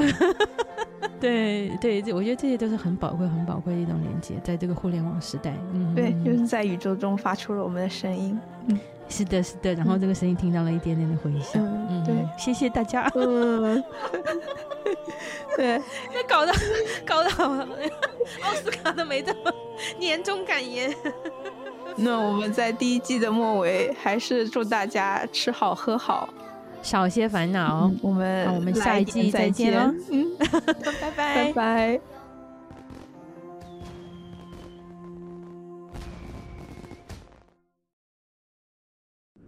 以下是我们的年终彩蛋环节，请大家尽情收听。客观且慢，客观请留步。在节目的最后，我们还有一个小彩蛋啊，就是二三年年底的年终节目。对对对，之前我们在那个毛象上向大家发起了那个年终特别节目的征集活动，大家收到了大家非常踊跃的对，一旦换成了图片形式，大家投稿非常踊跃跟积极，随手发。我们一共收到了十五个来自呃世界各地的饭友的征稿。依次先先跟大家分享一下，我们会在 YouTube 的视频里面就是插入大家发过来的图片。那如果在收音机前的朋友，我们可能会呃做一下简单的描述。这次征稿的形式是让大家分享一下今年或者是在任何时候大家最难忘的一次那个就餐体验吧，就是餐桌餐桌的内容呀，还有食材呀什么的都可以，只要跟食物有关的。那我们收到第一份呢，是来自江苏连云港空空，嗯，好像在春晚最后节目里面，来自世界各地，中国驻几内亚领馆全体发来的贺电。对，第一位是来自江苏连云港的空空，他说：“呃，生活西化的女儿从外地带女朋友回家吃饭，爸爸做的紫屋烧粉皮、白菜烧牛肉，外婆家拿来的炸藕饼，还有市场买的河蟹。嗯，对，还有小碟醋，就这个就很对，很嗯，很有那种家很江浙沪的一餐，河鲜海鲜，非常家常的一道菜。是的，而且我在想他。”他们是要怎么把这个这只蟹？因为螃蟹吃螃蟹对我来说是很陌生的一种就餐体验。就是我记，我们那边也有吃螃蟹，但是不会就是这么那么，可能我自己觉得没办法吃它，怎么吃 不知道怎么拆那个蟹。我从小到大就是这样吃的，就是我们就一只蒸熟放上去，然后就嗯，小时候没那么讲究，你也不会有开卸的那种工具，就是纯靠牙齿，然后把各种腿里的很细的肉吸出来。但是，的确觉得现在就是回去会觉得很懒，因为太久没有这样长期动嘴的话，会觉得哇，吃起来好麻烦。哎，他这种如果你去餐厅里面点的话，他有没有那种专门的拆卸师傅？就像那种北京烤鸭，不是会给你一个片鸭的师傅在你旁边片鸭吗？好像没有，我们好像都是自己吃。对他现在最多可能讲究一点，给你个工具啊什么的。对对对对，八件套是不是？好像很小的什么勺子那些东西。嗯。但是厉害的人就是用牙齿 跟筷子。嗯。对对对。希望呃，生活西化的女儿跟他的女朋友都有非常好的结局。对，祝福祝福。然后第二位投稿是来自西雅图的灰猫，嗯，他说图上是有一次办公桌前吃的午餐，太忙了来不及给自己做饭，于是打包回家的关东煮和超市里买的刺身拼凑了一顿日式午饭，算是在忙碌的生活里尽力照顾自己，是非常非常简单、营养、温馨的一餐。对，希望大家就是即使在家办公，就是中午就要好好摸鱼，就好好给。不要亏待自己，对，要吃好。对对对，而且它的这个图片，我看它里面配的米饭应该是那种糙米哈，看着就嗯，对对，有那个是鱼的刺身，有那种金枪鱼和三文鱼的拼盘，然后配着关东煮，然后对一个橙色的碗里面装了一点糙米，看起来就非常的健康。对，第三位投稿的也是来自西雅图的，叫 Starfish Ray。他说：“今年年初的时候练习了咖啡拉花，取得了一些进步。谢谢泛泛之交每个月的播客，每次听都像得到一个温柔的拥抱。我和主播马倩一样，都是来自云南，现在生活在西雅图，所以很有共鸣。异国他乡，尝试做一些家乡菜，真的能够带来慰藉。有时候会听到一些我不了解的云南菜，觉得惭愧。祝二位主播新的一年也吃好喝好。”嗯。谢 谢，谢谢。对，然后配图就是一杯拉花，有他自己的拉做的一个拉花的咖啡。那个花的形状是一颗心，很专业，很像店里的。对对对，就有那种层次。虽然我我不喝咖啡，然后你你也不喝对吧？我也不喝，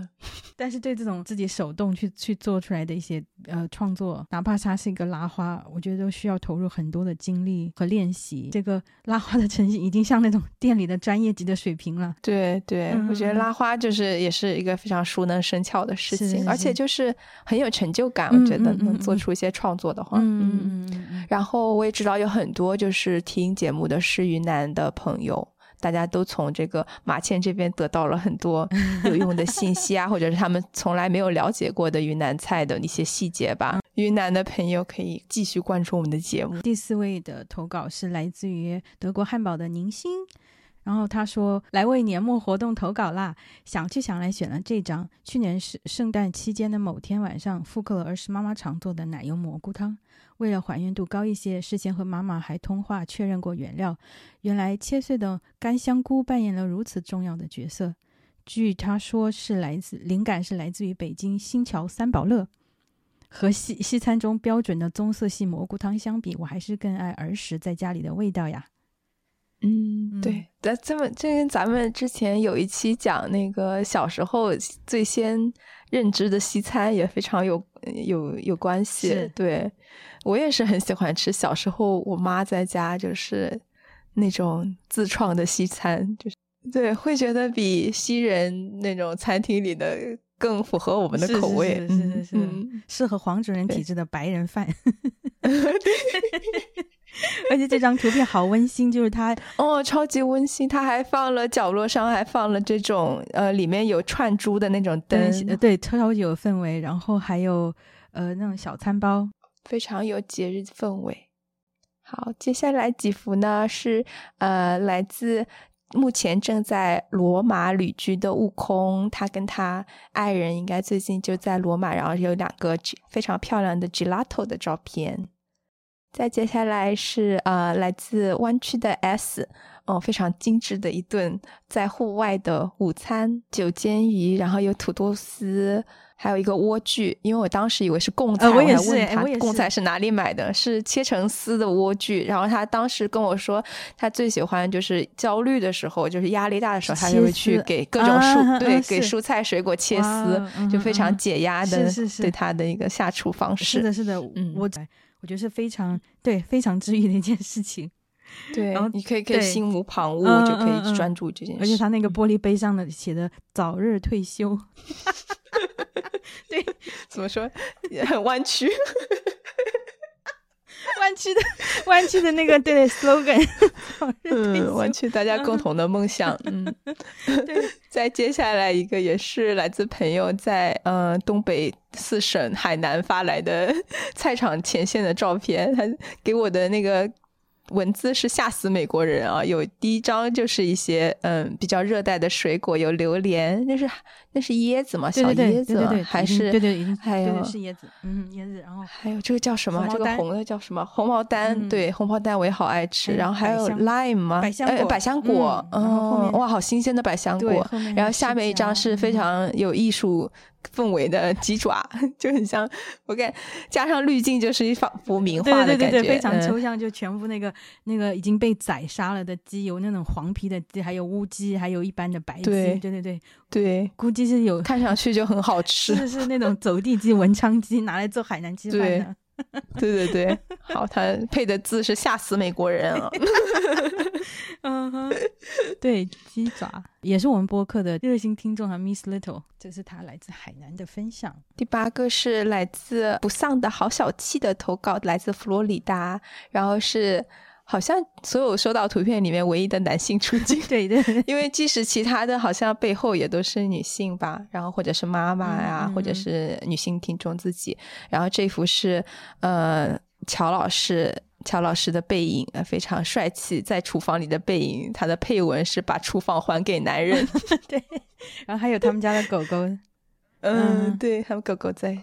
非常符合我们某一期的主题吧，是的，对。对，就而且我还想到就是。之前分享过，在我去缺德酒买菜的时候，遇到一个在正在和老奶奶交谈的一个中年男子，然后他很骄傲的向老奶奶展示他自己做的那种腌火鸡的那种呃盐水哈的配方，对，然后就在说啊，我用多少多少的盐，多少多少的什么香料，然后还在那里说我我做呃火鸡的 那个独家秘诀是什么什么，讲了好半天，然后他们是陌生人哈，就在那里聊，然后我就我就心想说这种。就到了节庆节日的时候，才会所谓的露一手的男性，就 对，就做一个什么拿 手，是不是那种？对对对对对，就是对对是呃那个国国庆的时候烤肉火鸡，就是这种非常就是吸引目光的这种大型的菜。对对对，他的那个 C 位哈 C 位菜都是他来做，嗯，但是平时平日三百六十四天的其他的他们家的女性在做的时候就没有人称称赞，但是直到唯一那一天节庆日的时候，他出现的时候做了一道所谓的拿手菜。然后全家人就记得，对，是那个火鸡是妈呃是爸爸做的。对，希望在听节目的百分之三的男听众也可以 在日常走进，像曹老师一样走进厨房。对对对对，因为曹老师会给郝小七会做就是日常的午餐便当。哇，对，哇，好，值得鼓励，鼓励鼓励。然后。对，下一位是来自匹兹堡的 Sophia，也是哦，他们家其实也是他爱人做做早餐多，对，应该都是爱人摆的盘，就是因为我上次去朋友家，就去 Sophia 家，就是他爱人就切了黄桃啊什么，非常精致的早餐摆盘，还有他们家的小猫猫 Floof 哦。这个好特别，是全黑全黑的一呃，对对对，应该是嗯捡来的小猫猫，但是它那个皮毛就超顺滑。是的，是的，是的，哇，这种这种黑猫就感觉就有一种神性在里面，就感觉它看着你，嗯嗯 嗯，被它被它看 穿。是的，是的，而且这个摆盘也超精致哈，水果切的这样打开平铺，然后还有一个应该是那种嫩的那种煎蛋。好，第十位是来自于日本大阪的雀依依，然后它是。嗯，他说的是妈妈来日本做的云南菜，其中还包括了那个版纳的酸笋炒牛肉。对，这一幅图上面有，我看一下，一二三四五六七八八道菜，应该是很云南。对对，而且而且它应该是呃疫情之后大家就是可以自由呃自由往来的时候。妈妈就飞过去日本，对，看他。然后，嗯，对，就上面的我我很喜欢的餐具，就非常日式的那种，呃，蓝白的那个瓷盘，然后配上云南的那种米线，哦，看起来太好吃了。对对对，我也是，我也第一眼就看到那个米线是那种应该是小锅米线，然后然后下面这个是酸笋炒牛肉，然后在右下角应该是炒杂菌，对对对，他说就是杂，就是那种各种各样的野生菌混合在一起的，然后用水泡发以后用那个青椒炒的。一盘菜，聚焦的就是这三个菜，中间那盘大 虾，看着我，看着我，对对对，超 流口水。我觉得这种疫疫情期间就阻隔了很多人的见面和相聚。疫情结束后，大家又能呃重重启了那个国际间的旅行。我觉得相当于是一种 routine 的重新开始。疫情期间，大家最想念的可能就是那一口家乡的味道。是的，还有这种围围着一个桌子，就是面对面的一起吃饭的那种感觉。嗯嗯，对，嗯。还是我希望那个世界 love and peace 不要对不要有在更多的那个或人为也好天灾也好造成的那个阻，希望大家在能想团聚的时候都能团聚。好，下一个也是关于团聚的。第十一位投稿是来自于上海的虫虫，然后他写的是奶奶家的包子，小的时候是奶奶包，现在是姑姑大妈和妈妈包，是外地吃不到的胶东特色和家常滋味，是我每次回家都惦记的吃食。平时里家里的女性长辈们总是这样日复一日为大家族制作一些方便食用的成品食品，他们真的好辛苦，但家的凝聚力也靠这些食物串联起来吧。而到我这一辈，我们或散落四海，或忙于工作和自自家的日常，可能再也没有这种连接了，既轻松又唏嘘。然后他配的图是奶奶做的那种面，是那种柳叶包，就是非常漂亮的一种锁边的技巧。我我还没有我还没有解锁这项技能，我是会最简单的捏在一起。对呀，南方人就看到这种面食，就感觉，而且他们做的时候肯定是那个手指飞快，那种左左右左右左右那样交替，就这样合起来，然后就出现了很漂亮的那种对那个花纹。写的文字也很有共鸣吧，就是感觉我们这一辈人可能就很少会有这种。可能因为工作 生活本来压力就很大，即使要 host 别人都觉得需要很大的心理储备。但是老一辈的母母辈啊，他们就可能就是用食物做这种链接。对对，就埋着头的。我记得像过过那种过年呀什么的时候，家里那那些女性长辈就是各种各样的忙里忙外的，嗯，就是很多天前就开始是的，是的，杀鸡杀鸭什么都是，就真的是 made from scratch 自己弄的那种。对对，然后看大家吃的开开心心的，自己 在厨房扒了两口。是是是，对对对对对。而且我觉得像这种这种场景，随着现代生活越来越方便，就是就是分工的细化以后，你可以比如说去餐厅可以去订一桌年夜饭呀，或者是甚至外卖呀、预制菜之类的，你都嗯都可以实现了那一桌团圆饭。就很少，我至少是我这边的感觉，我觉得很少已经有像这种大动干戈的哈，准备就是。一家子的吃那个节庆食品了的那种场景很少了，已经还是很珍贵，我觉得。而且很多时候就会随着家里面最核心的一位长者的离去而而完全就失传了一样。那种所谓的凝聚力，我就会随着那个很核心的那个长辈的离去而失散掉。就他们会就说：“哎呀，奶奶都不在了，或者是爷爷不在了呀，那就没必要了呀。”或者。然后，然后他，我其实对我打动的一句话是他说的，既轻松又唏嘘，可能就是这种矛盾的心理吧。就说你对不用再去准备一大桌子菜，然后去，但是你有渴望那种是是是是一大桌食物的连接。对对对对对对对，是。好，下一位是呃可爱多。他也是呃，在 Buy Me a Coffee 上面给我们打了好几次赏，非常非常感谢这位金主。他说：“呃，马倩、敲鱼，你们好呀，很喜欢你们的节目，从你们的节目里得到了许多力量和养分。之前没用 Mastodon，后来在 Mastodon 上知道马倩也在西雅图，有种很惊喜的感觉。而且之前一直在滨州上学，敲鱼之前好像也在滨州，嗯，因为工作搬来西雅图两年多了。”呃，我怎么就写些有的没的？某天下班了之后很累，走路放空的时候，发现路边有一家 cheese 店正在热火朝天制作新鲜 cheese。当时莫名觉得有些人间烟火的味道，也是最近一张躺在相册里有关食物的照片。嗯，它配的就是一个呃有带着这个防止头发掉落就这种头套的阿姨吧，应该。然后她正在。切奶这种处理刚刚切好的 cheese，对，在一个非常大的盆里面。对我自己也特别喜欢看路边这种暴露的食那种食物制作的过程。嗯嗯，是对，就。因为有时候这种流水线就是非常也是非常治愈吧，他们就井井有条的在处理各种食物啊。我喜欢看那个做巧克力，就一颗一颗出来。是是是，而且看这个它的橱窗，因为它是一个透明的玻璃橱窗和它的那个名店的名字，我估计是应该是 Pike Place Market 那一家，就就相当于说西雅图一个地标的东西。再下一位是来自啊加拿大的乔乔乔乔。这好难，不知道重音放哪里。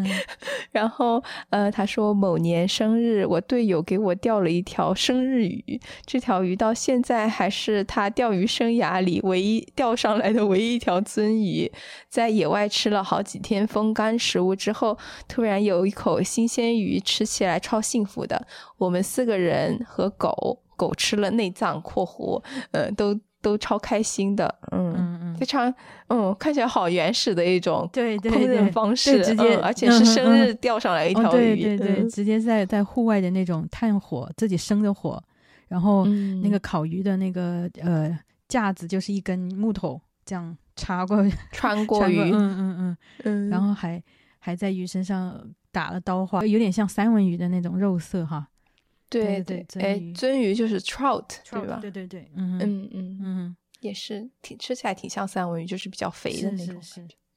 嗯，而且乔他们他去露营的话，那种风干食物他都是自己在家用那个风干的那种机器制作的，非常会做饭的一位相友。再下一位呢是来自加拿大的老伯，他他附的一张照片是我妈回国之前和我们吃的最后一顿家庭火锅。也是一个鸳鸯锅，然后，嗯，跟我们家吃火锅一样，就很多蔬菜。嗯，对对对，我看都有，都是我们那些经典的那些肉片呀，还有它也是有那个莴笋，藕，还有那个豆腐包，然后还有那个响铃卷，还有红肠是吧？那个应该是对对对，红肠嗯，还有那个难道是东北的那种大拉皮，白色的那个，有点像粉条的那个。应该是，然后自己调的蘸料，应该是麻酱的吧？这个对麻酱香菜，是的，是的，哇，好丰富。对，感觉就是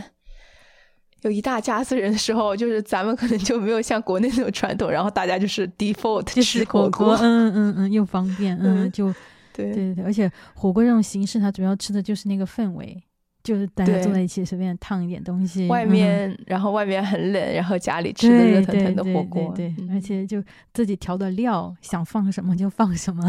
对，嗯嗯嗯，对。那下一份投稿是来自德国柏林的小白，他的图片是芥兰炒花枝，花枝就是鱿鱼，是不是鱿鱼还是？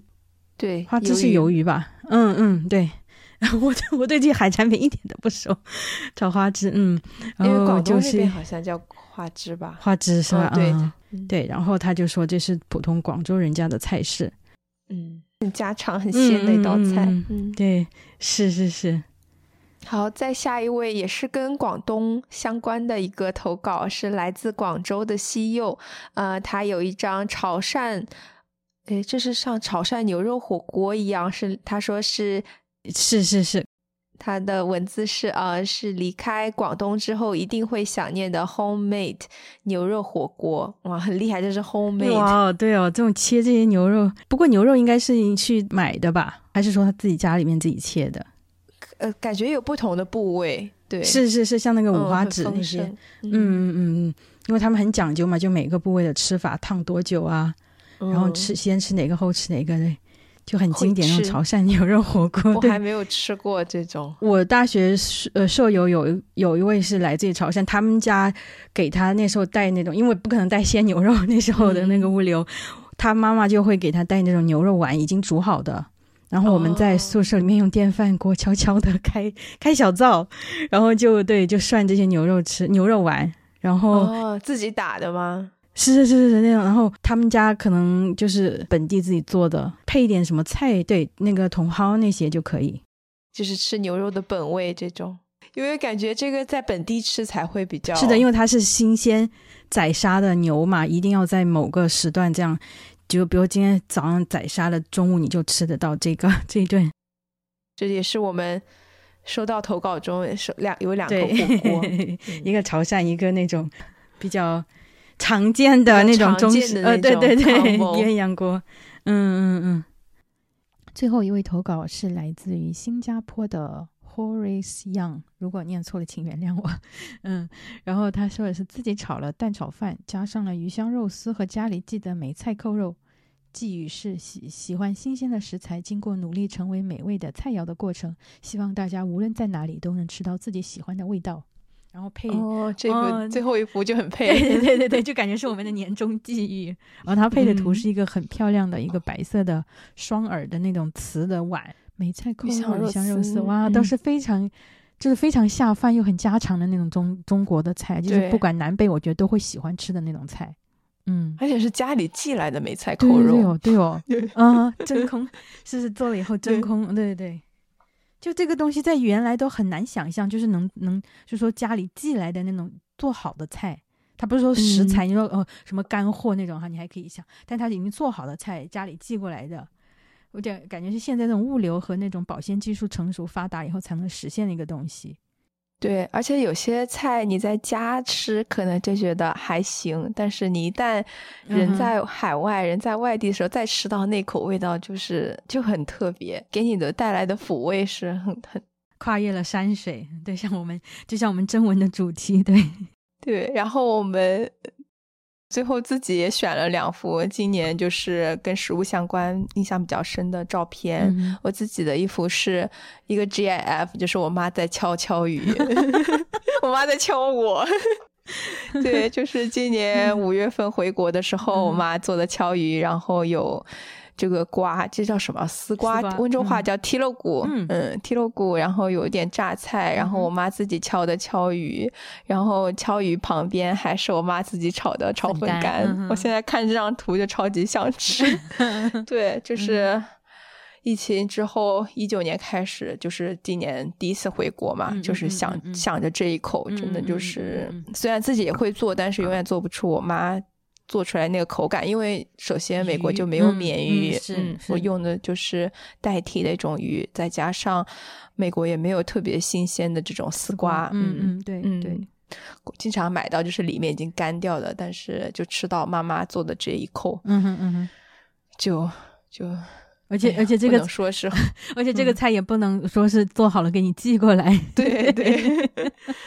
这对这个到现在还没有，即使在法拉盛也没有，就是有卖温州菜的那个店，但是也没有人做这个，因为太花时间了，敲的过程，而且就是其实挺费鱼的。你这个东西一旦你加了太多红薯淀粉，就吃起来就没有那个味那个口感了。它这个敲鱼，它是会每家每户都自所谓的自己敲吗？还是说？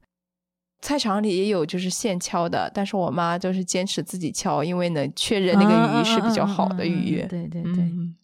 我妈是一个非常 made from scratch 的人，所以家里我就想说这个有点像之前她说她奶奶做的那种，嗯，那个包子的那个，就说这种对家里面的女性还在坚持用手手做那些东西嘛。嗯，我就在想敲鱼这种，呃，这应该算非常家常那种温州菜吧。就是家里平时都会是必定说到节庆啊，对家常对，嗯嗯，我就想多少人还在自己敲所谓的妈妈的味道哈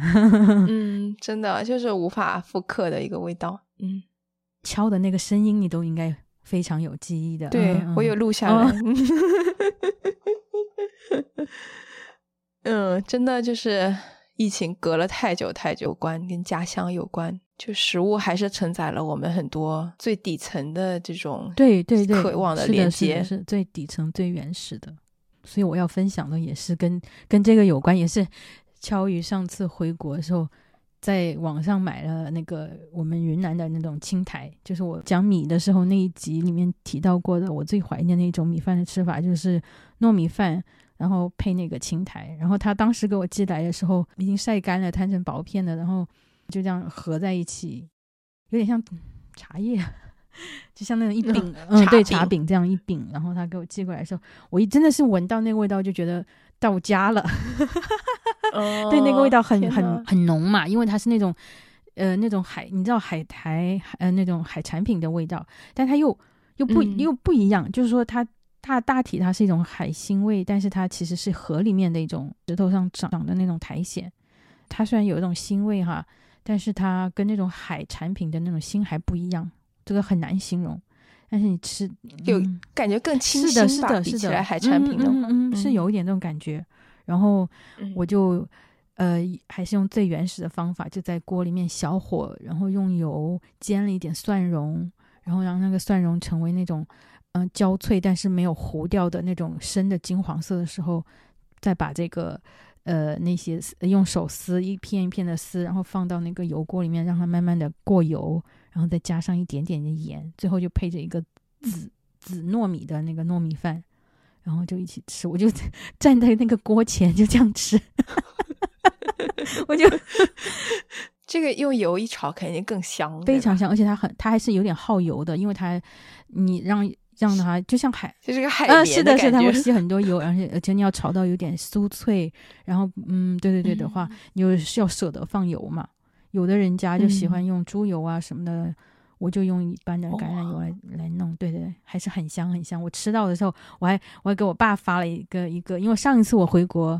没有，上一次上应该上上次我回国的时候，我就从那个国内就带回来一包这个青苔嘛，那时候是我爸给我准备的，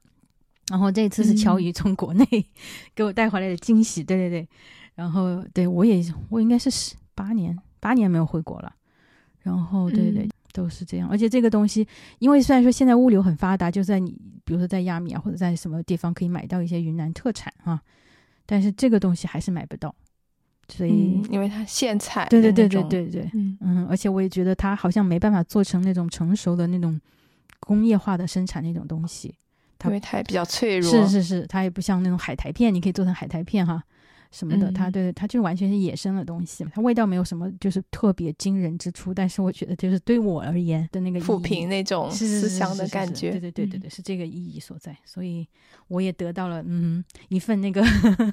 由敲鱼转达过来的 一份那个家乡的味道，这就是我们二零二三年收到的所有投稿和我们最印象最深刻的一张实物图片。嗯，然后还是非常感谢大家这一年的收听。是的，是的，谢谢大家的踊跃参与。这种分享是就像我们大家云聚餐，五湖四海的，又看到了家常菜，又看到了自己最想念的家乡的味道，还有菜市场里面各色的特色的新鲜食材。我觉得现在大家都流行把手机，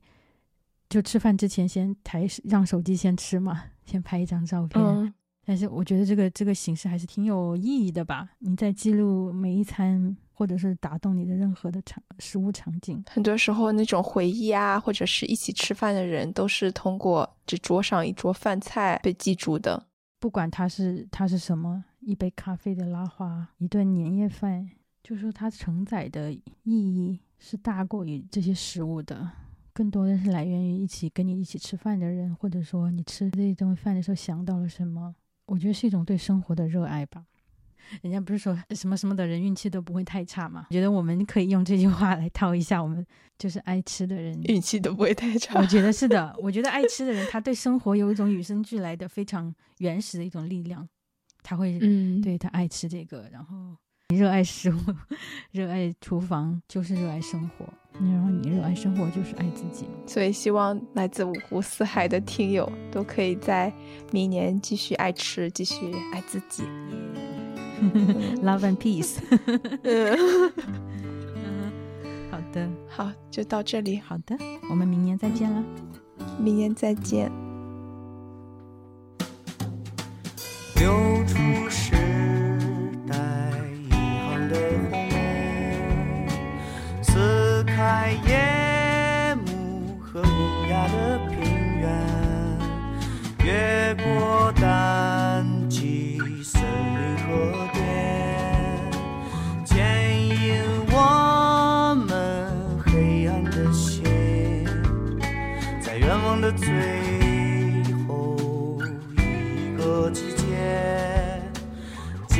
散清晨，还有黄昏，在愿望的最后一个季节，记起我曾深藏离人，是谁来自山川湖海，却忧于昼夜，出发。